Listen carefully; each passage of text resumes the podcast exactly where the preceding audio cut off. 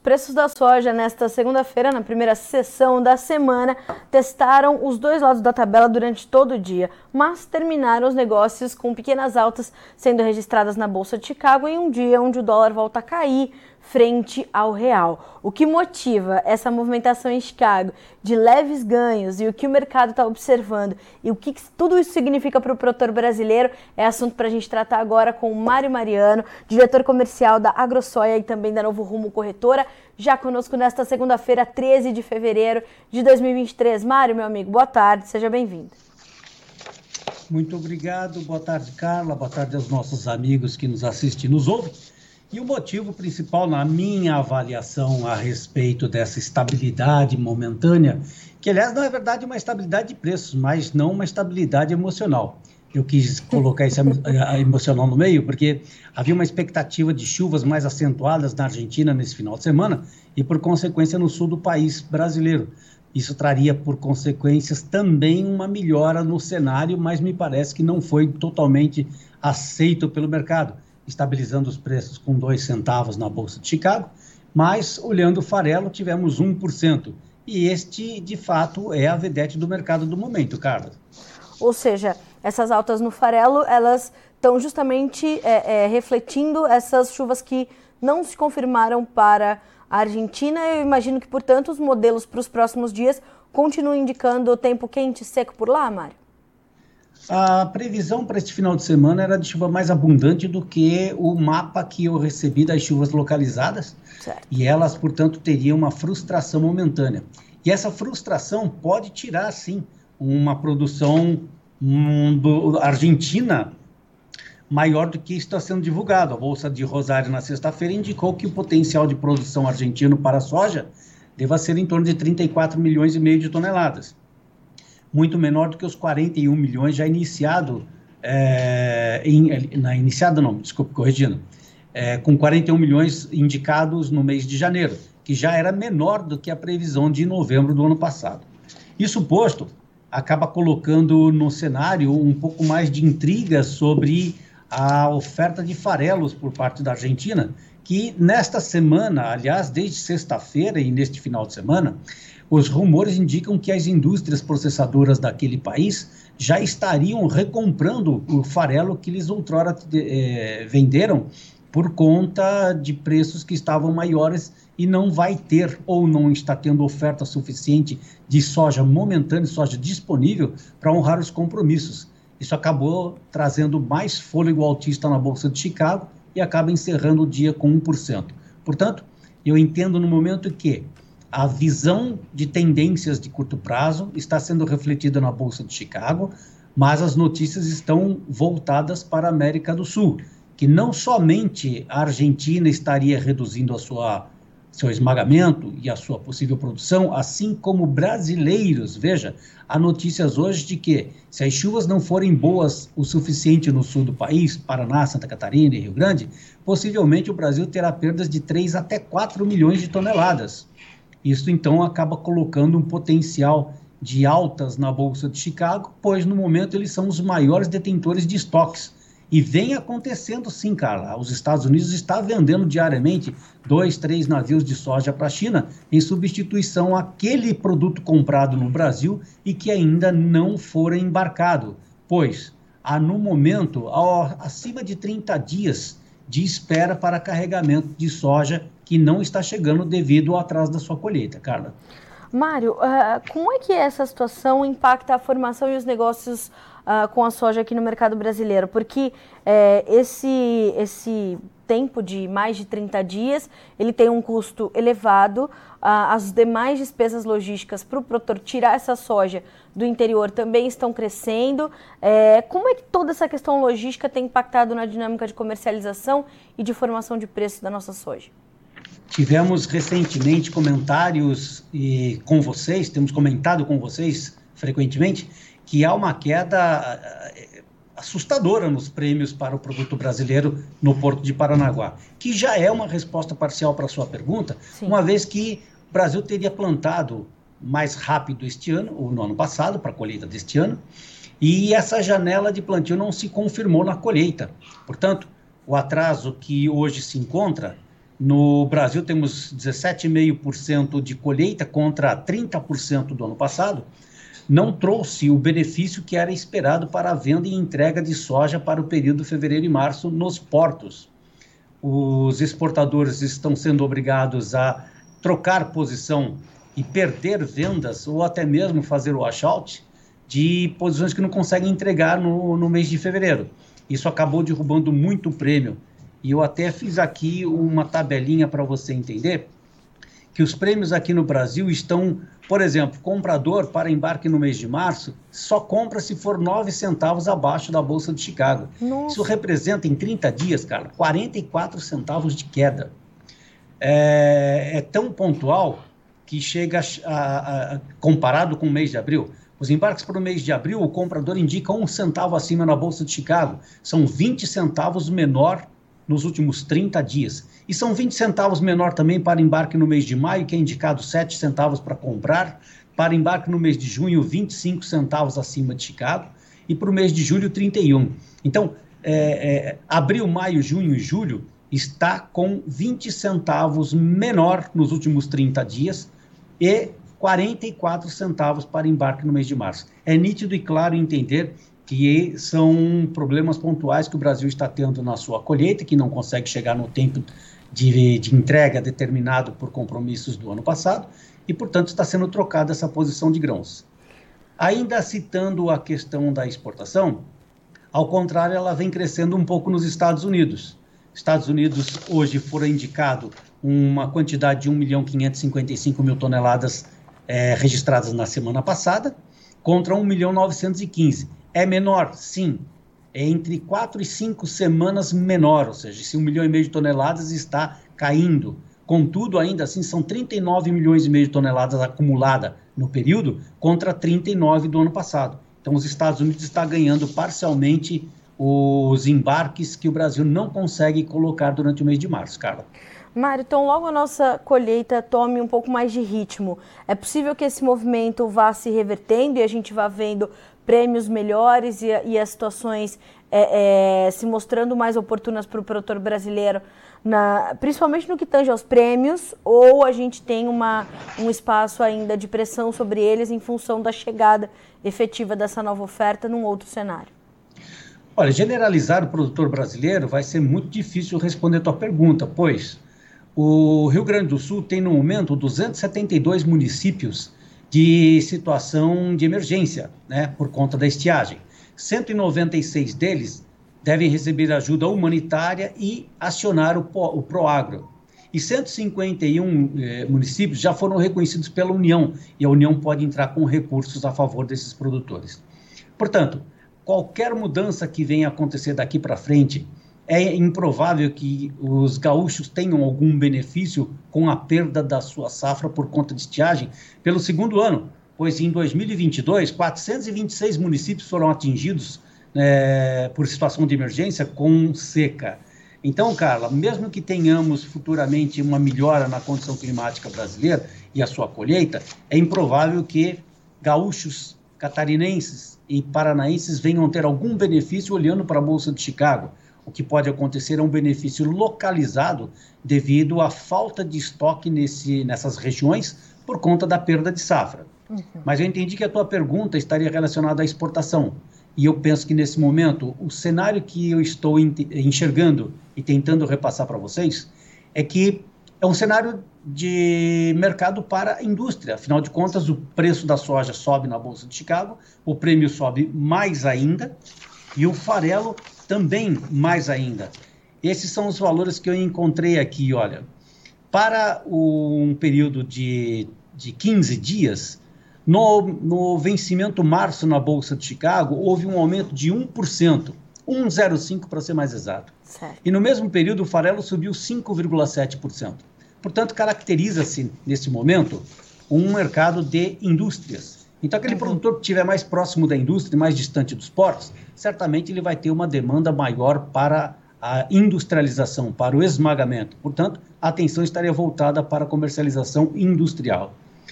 Voltando para a tua pergunta ainda sobre os prêmios na exportação, uhum. sim, eu entendo que é momentâneo é, e passageiro esses prêmios negativos para embarque no mês de março e começa a melhorar um pouco para os embarques mais futuro. Contudo, eis a questão que eu ainda não consigo concluir de qual será o comportamento dos mercados dentro do Brasil.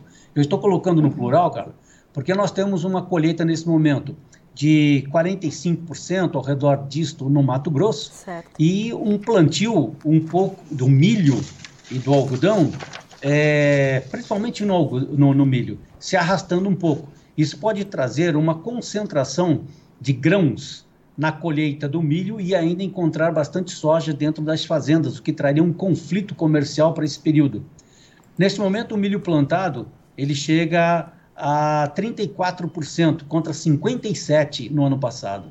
Então, como há um atraso, é possível que tenhamos no futuro um encontro desses dois grãos tentando disputar o mesmo espaço dentro das fazendas, dentro do, do comércio e cooperativas. O algodão um pouco mais acelerado, com 81,6% plantado, porém com 97% no ano passado. Esses dados são dados dentro do Mato Grosso, que é o maior estado produtor, e que poderia, deveria trazer um reflexo maior de tendências num curto prazo diante desse cenário de colheita, embarque e produção, o, Carla. Sim. Então eu penso que para o final no segundo semestre teremos sim um mercado um pouco mais demandado por prêmios, refletindo preços diferentes ao produtor. Ou seja, a gente ainda tem um tempo considerável para ver essa situação ser revertida. Agora, pelo que eu posso entender, Mário, a gente vai ter vários Brasis é, diferentes para formar preços de soja e, consequentemente, efetivar negócios aí nos próximos meses. Serão realidades muito diferentes. Você citou essa questão do, do Rio Grande do Sul, Paraná, Santa Catarina. Uh, que poderiam se beneficiar em algum momento por, por uma diminuição, uma falta de estoques. Mas ainda assim não haveria soja, talvez, para negociar em bons volumes com preços melhores. A gente vai ver, portanto, esses distintos cenários a serem formados para os negócios e preços aqui no Brasil? Sim, vou te dar um exemplo para isso. Dos 17,5% da soja colhida no Mato Grosso, corrigindo, dos 17,5% colhido a nível nacional, representam 27 milhões de toneladas. Destes 27 milhões de toneladas, o Mato Grosso participa com 18 milhões e meio a 19 milhões de toneladas, diante dos seus 45% colhido até o momento. Então, é, é, é bem claro que a, a produção do Mato Grosso e a sua oferta está distante dos pontos do Sul e Sudeste, o que fará com que as indústrias paguem preços maiores do que a oferta que está lá no Mato Grosso, que provavelmente é, escoarão para os portos e também para as indústrias locais. Isso posto, certamente fará com que outros locais tenham preços maiores. Agora, não só o clima estaria prejudicando o Brasil na região centro-oeste e principalmente na região sul, mas também começamos a enxergar dentro do Goiás e dentro de Minas Gerais alguma preocupação com a chuva que não está acontecendo. Então, o produtor também por lá não vende com receio de ter uma frustração de safra e a indústria também é, é, teme não ter a oferta de, de produtos já adquiridos no passado e as novas vendas, e os preços por lá não estão caindo a, na mesma proporção do que em outros estados. Isso então mostra que sim, a resposta para a sua pergunta é que teremos Brasis diferentes por conta da oferta mal localizada. E Mário, como é que vai ser a demanda? Como é que o consumidor vai se comportar diante disso? Nesse momento a gente tem na exportação a, a China principalmente olhando ali para pra, as compras da soja americana por razões óbvias que a gente acabou de discutir aqui, as indústrias é, demandando aqui no Brasil e esse gap deixado pela Argentina nos derivados. Como é que você está desenhando a demanda aí dentro das suas projeções, dentro da tua experiência? É, diante dessa oferta robusta que o Brasil vem é, recebendo de soja, apesar desses problemas pontuais? Dentro desse cenário de demanda, as últimas duas semanas têm sido importantes nas conversas é, sino-americana. Eu vi algum conflito onde americanos e chineses estariam próximos de conversar, talvez até por uma nova rodada de interesses comerciais da, de produtos agrícolas, mas acabou não acontecendo esse encontro por questões políticas. Isso mostra, portanto, que deveremos ter, num curto prazo, ainda uma reconstrução da diplomacia entre países para que eles voltem a discutir algum cenário. Portanto, enquanto isso não ocorrer, é muito provável que a demanda chinesa nos Estados Unidos seja de mão para boca. A nível de América do Sul, o Paraguai provavelmente deverá perder aí uma, uns 2 milhões de toneladas e o Brasil, se o cenário climático não permitir reduzir mais 4 milhões de toneladas, é possível que ainda assim a América do Sul seja o parceiro adequado para chineses. Mas, diante deste, desta robustez de oferta, mas ainda incerta, pois ainda não temos uma colheita certa e definida na América do Sul, os preços deverão ainda caminhar para um outro canto, para um outro caminho, que é o caso dos Estados Unidos, onde os preços sobem, mas nós ainda perdemos porque não recebemos a totalidade dos ganhos da bolsa, uma vez que os prêmios caíram acentuadamente. Desta maneira, eu acho que a demanda será de mão para boca e nós ainda temos um problema, como citei agora há pouco. Temos que resolver uma questão interna se o milho e a soja terão espaço para dividir o, o, mesmo, o mesmo, a mesma produção e a mesma demanda, e também se o clima será é, é, ruim o suficiente em demais estados que sejam obrigados a demandar a soja de outros uh, parceiros de produção, no caso centro-oeste principalmente. Assim sendo, é bem provável que a demanda interna e a exportação mais futuramente venha trazer algum reequilíbrio em alguns estados produtores. Eu estou, na verdade, tentando dizer o seguinte: no momento é difícil compensar o aumento dos custos dos transportes, principalmente do Mato Grosso, quando a alta para os fretes do Médio Norte, por exemplo, para Santos ou Paranaguá, teve um aumento de 80 a 90 reais por tonelada. Certo. Isso então tira do bolso do produtor essa, esse ganho que porventura tivesse.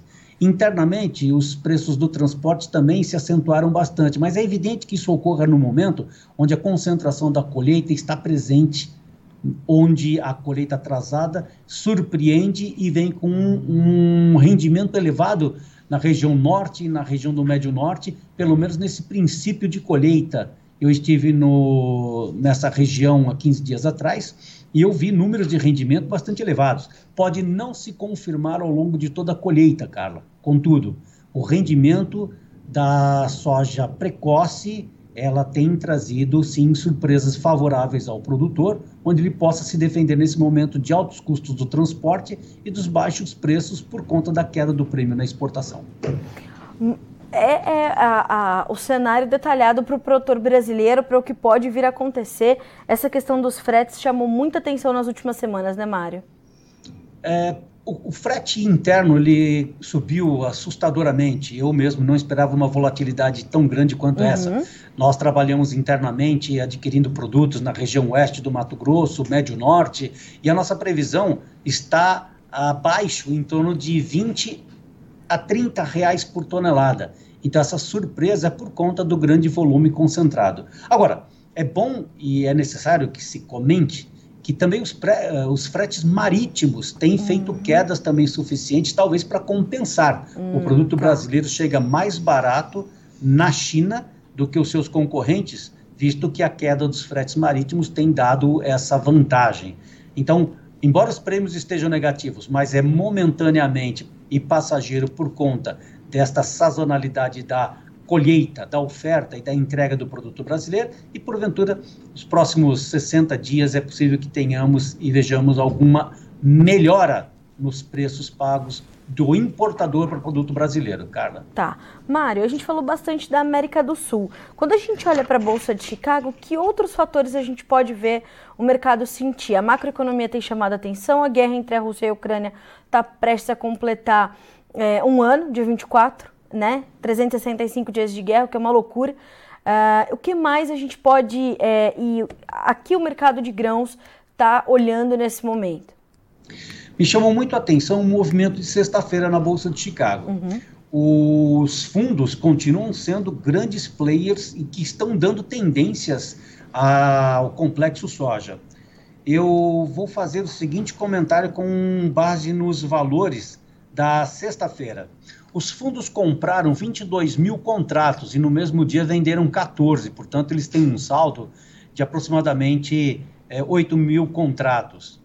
Do lado do farelo, eles compraram 17 mil contratos e venderam apenas mil. Então, corrobora esse movimento de compras e venda na Bolsa de Chicago pelo cenário visto na América do Sul, com a perda da oferta do farelo argentino, com uma produção momentânea com estoques muito baixos, uhum. por conta da sua entre-safra, óbvio, e também pelo temor de que a sua produção não venha a ser o suficiente para a escala de oferta global do país argentino. Sim. E no óleo, os fundos compraram pouco, 3 mil contratos, e venderam 10 mil, sobrando 7 mil vendidos. Então, está nítido, na minha opinião, que neste momento a Bolsa de Chicago tem servido como alavanca e o ponto de interrogação se a produção da América do Sul será favorável à produção americana e que trará um benefício nos valores finais. Então, chama a atenção o movimento dos fundos, que estão sim aumentando suas posições compradas, e acho que podemos enxergar valores maiores. Por falar em valores maiores, nós vimos na, no dia de hoje, o primeiro vencimento, março, 15 dólares e 55 centavos, é o maior preço visto desde o mês de julho né, do ano passado. Isso prova, portanto, que estamos sim enxergando uma contabilização, um prêmio sobre a produção latino-americana que pode não acontecer e trazendo um benefício ao produtor americano.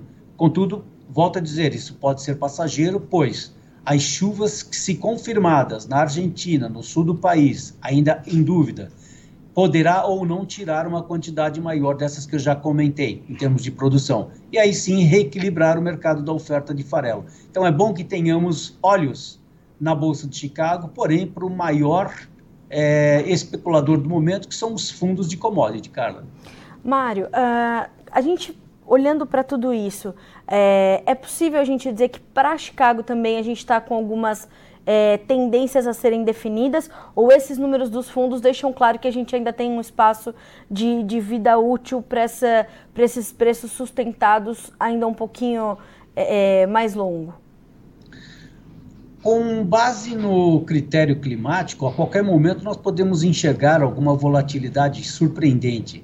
Alguns dias atrás nós vimos 15 dólares e 20, 15 dólares e 30 e depois caiu para 13 dólares e 80, coisa parecida, num período muito curto de 3 a 4 dias. Certo. Então, se neste momento os fundos carregam posição comprada, indicando que há um temor da oferta global, sobretudo da América do Sul, é possível que qualquer chuva que seja mais abundante tirem o prêmio que está sendo comprado na Bolsa de Chicago por esses temores e ele fazer algum ajuste para baixo muito rapidamente. Mas quem sabe esse movimento trará de volta um prêmio para exportar produto brasileiro maior do que o negativo que estamos vivenciando para embarques no mês de uhum, março. Uhum. Quem sabe esse prêmio pode voltar a ser procurado por conta até das, das relações é, negativas entre americanos e chineses. Quem sabe essa condição da moeda brasileira, voltando para o patamar de 5,17, 5,15, venha beneficiar também as nossas exportações.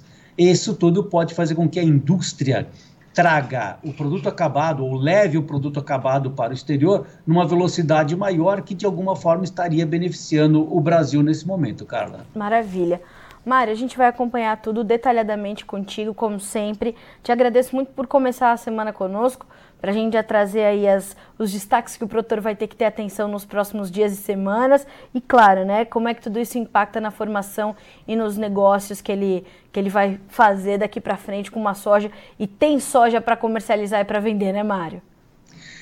A minha intenção é levar sempre o meu conhecimento ao seu público, aqueles que nos acompanham procurando o objetivo de tomar alguma decisão sobre o seu ativo. O que vejo no momento são esses fatores como importantes e cada um agora tome o seu caminho da análise para poder tomar uma decisão se é um momento adequado para comprar ou para vender. Fica aqui o meu abraço e nos encontraremos brevemente. Com certeza. Tchau, muito obrigado, Carla. Obrigada, Mário. Portas sempre abertas para ti, meu amigo. Você é de casa. Obrigada, viu? Até mais.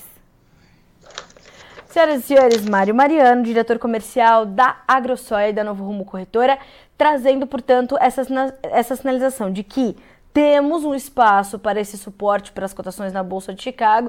Todavia, o que temos para o mercado brasileiro são vários cenários diferentes se construindo, dados os problemas pontuais que a nossa safra teve e principalmente essa condição da nossa colheita um pouquinho atrasada. E isso já impacta num line-up de cerca de 30 dias de espera nos portos brasileiros, o que faz com que haja uma pressão significativa sobre os nossos prêmios, inclusive já apontando na análise de Mário Mariano em prêmios negativos para o embarque março. A gente está falando do comprador dizendo o seguinte: para comprar pago 9 centavos menos em relação ao que se apresenta para a Bolsa de Chicago.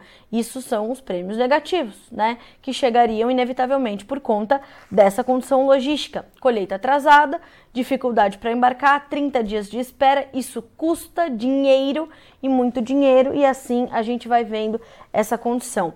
Mário Mariano acredita que esta é uma condição é, pontual, momentânea, reflexo da sazonalidade da colheita e dessa dificuldade logística que nós temos agora e que a gente pode ter condições melhores à frente. Mas nesse momento é hora de entender que mercado vai se desenhar para sua soja na sua região. Vai entregar na importação, na exportação ou vai entregar na demanda interna? Este é um mercado de indústrias, também como pontuou o Mário. A gente hoje teve uma alta de mais de 1% nos preços do farelo negociados na Bolsa de Chicago, ainda refletindo uma diminuição da oferta argentina em função da perda e da quebra na safra de soja, que diminui o volume de matéria-prima para a produção dos derivados, não só, só, não só farelo, mas óleo, ah, mas partindo da premissa que o óleo de soja tem outros é, substitutos, outros óleos vegetais que compõem é, o mercado e a oferta, e o farelo de soja não, né? Então nós temos essas altas mais agressivas do farelo que dão espaço e dão suporte às altas do grão, portanto, e dão chance e boas chances para as, as indústrias aqui no Brasil que também deverão entregar seu farelo para exportação além do abastecimento interno. Vamos ver como ficaram os preços, números da soja, fechamento dessa segunda-feira para você na bolsa de Chicago. Vamos conferir os números. Março 15 dólares e 42 centos por bushel, alta de 0.25. O maio 15 dólares e 36, subindo 2 pontos. O julho, 15 dólares e 25, tem alta de 3 pontos. O agosto, 14 dólares e 86, alta de 4 pontos e meio. Nós vamos olhar agora para os números do milho, que também fecharam em campo positivo. O março, 6,85, 4 pontos e meio de alta. O maio, 6 dólares e 82, subindo 4 pontos. O julho, 6,69, 2 pontos mais 75 de ganho. O setembro, 6 dólares e 11, 1 ponto mais 75 de alta. Para fechar, vamos ver os números do trigo, também em campo positivo. Nós temos o março, 7 dólares e 92, subindo 6 pontos. O maio, 8 dólares, 5 pontos de alta. O julho, 8 dólares e 2, com 3 pontos e meio de ganho, que é o mesmo ganho para o setembro, que fecha o dia com 8 dólares e 9 por bushel nesta segunda-feira, 13 de janeiro de 2000, oh, 13 de fevereiro, Carla Mendes, de 2023. Senhoras e senhores, a gente fica por aqui com esse boletim, mas a nossa programação vai continuando, as últimas informações do dia vão chegando para que vocês sejam sempre os produtores mais bem informados do Brasil. Nos vemos amanhã. Até lá.